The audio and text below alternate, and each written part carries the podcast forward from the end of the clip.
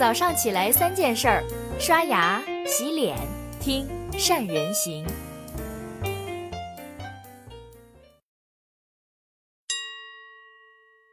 大家好，我是超人。今天我们来聊聊这两年特别具有争议的一家新零售企业瑞幸咖啡。就在前几天的四月二十三号，成立了只有一年的瑞幸咖啡，正式在美国提交 IPO 的招股书，计划登陆纳斯达克。作为二零一八年最具争议的新零售企业，亏损近十个亿还计划上市，当然会引来更多的争论。我就问了身边的一些企业家，大家对瑞幸怎么看？大概分成两种，一派呢觉得瑞幸那就是在班门弄斧，自己背负十亿的亏损，竟然还要去上市，二零一九年想翻身大概比较困难。另外一派呢就认为瑞幸那是青出于蓝，能够凭借着新的商业模式抢占的行业大佬星巴克的地盘儿，未来可以期待。要我讲呢，能被大家争议。真的是好的，一家企业能够被高度的关注，甚至被争议，而不是被定论，这就说明这家企业的生命力以及潜力不同寻常。还有，如果我们要彻底研究一家企业的模式可不可行以及未来的发展，我们不能只看现在的局面如何，我们更应该刨根问底，追溯根本。所以，今天我们来谈谈瑞幸，我们就免不了谈瑞幸跟星巴克之间的竞争。他们的战争绝不是简单的市场份额之争，更是一场商业模式之争。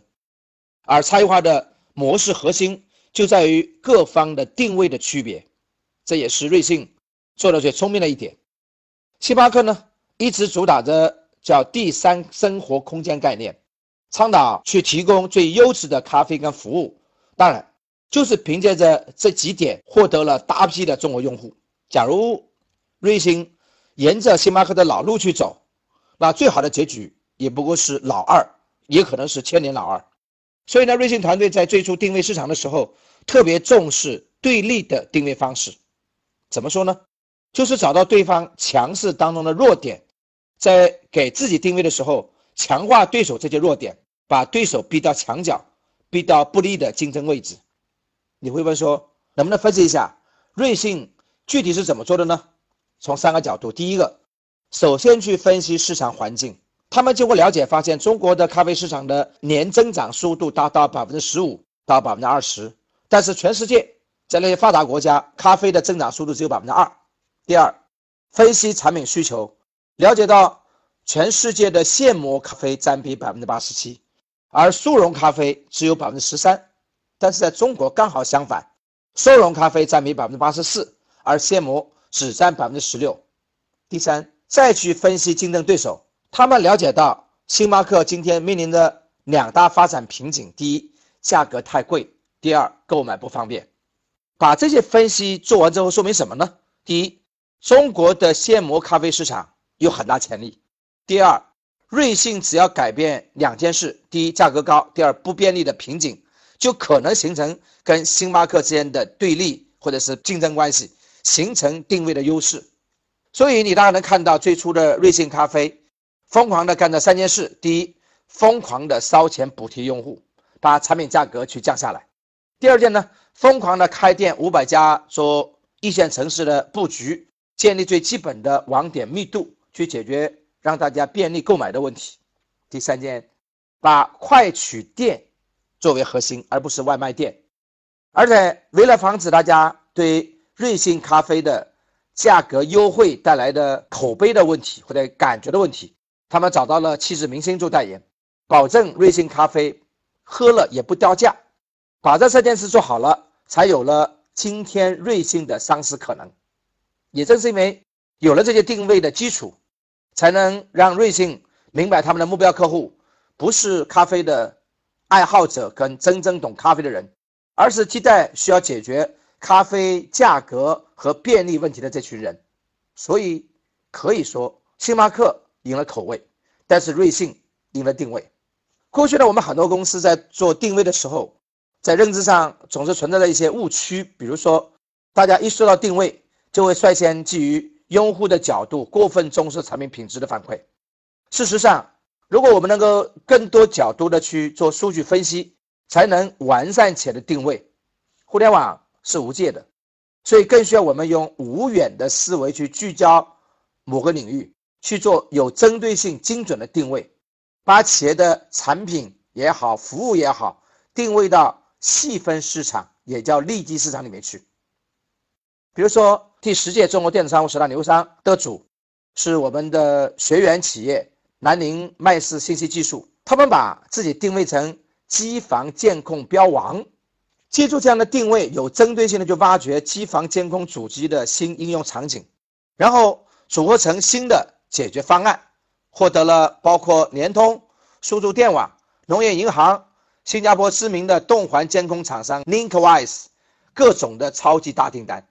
好了，你会问说，南宁麦氏的定位从哪里来？我们总结说，跟瑞星一样，他们的定位来自于一个系列的数据分析，比如说。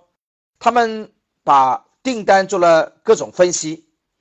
把订单分为三大类别。第一，那些小单项目，单价两万以下，订单很多，但是技术服务的时间要自己去做，很长，而整个业务的占比只有百分之二十九。第二类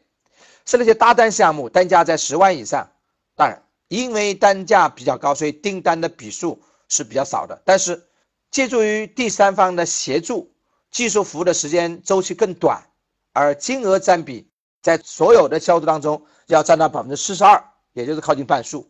第三呢，分析那些从两万到十万之间的那些项目，它的交易金额、营收占比百分之二十九。整个这些数据分析下来，大概马上就知道，其实搭单项目才是最终保证利益的重点。所以他们今年启动了一个计划，叫做融合强资源客户的计划，专门针对两万以上。订单的客户去寻求合作，比如说通过对新老客户的分析，他们知道公司百分之七十二的业绩来自于新客户，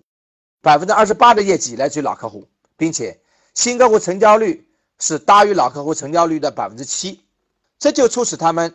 要采取全网布局的方式，大规模、大面积的去收罗新客户。还有，他们通过分析产品的利润，给产品进行排名，从而选出了主打的核心产品，最后。还是通过分析竞争对手，比较对手的独立网站的权重、体验度、图片等等各种角度的分析，当然也包括对手在外部平台，比如说陈兴通的它的投入的状况，它包括营销投入的占比等等，去找到他们的弱点，以此来完善自己的产品跟营销推广。麦氏就是靠着自创的网络运营六步分析定位法，让企业在第一年就成功实现了扭亏为盈。业绩暴涨了三倍，我始终相信一个定理，这个定理就是今天所有的市场机会都是来自于数据的精准分析。瑞幸如此，麦氏如此，我们当中每一家公司都应该如此。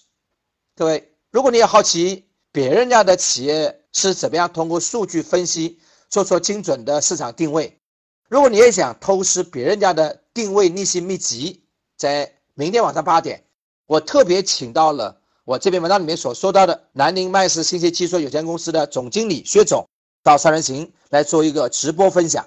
当然，薛总除了给我们详细揭秘他自创的网络运营六步分析定位法之外，还告诉我们如何用数据分析企业未来五个关键趋势，怎么样用六招拿下海量的新老客户，怎么样利用全网布局攻下百万订单，做好全网布局的六大核心关键点。在五一小长假之前，用一个小时时间去偷师这些成功企业的定位秘籍，给自己充电。假如你愿意，不要忘记扫描文章后面的海报二维码。只要你能邀请三个好友助力，就可以免费学习精彩的内容。好了，现在机会摆在你面前，要不要就看你的喽。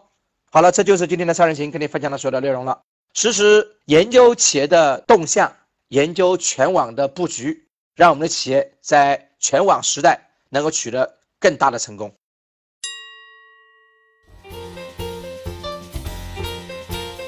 关注善人行微信公众号，每天早上六点三十分，咱们不听不散。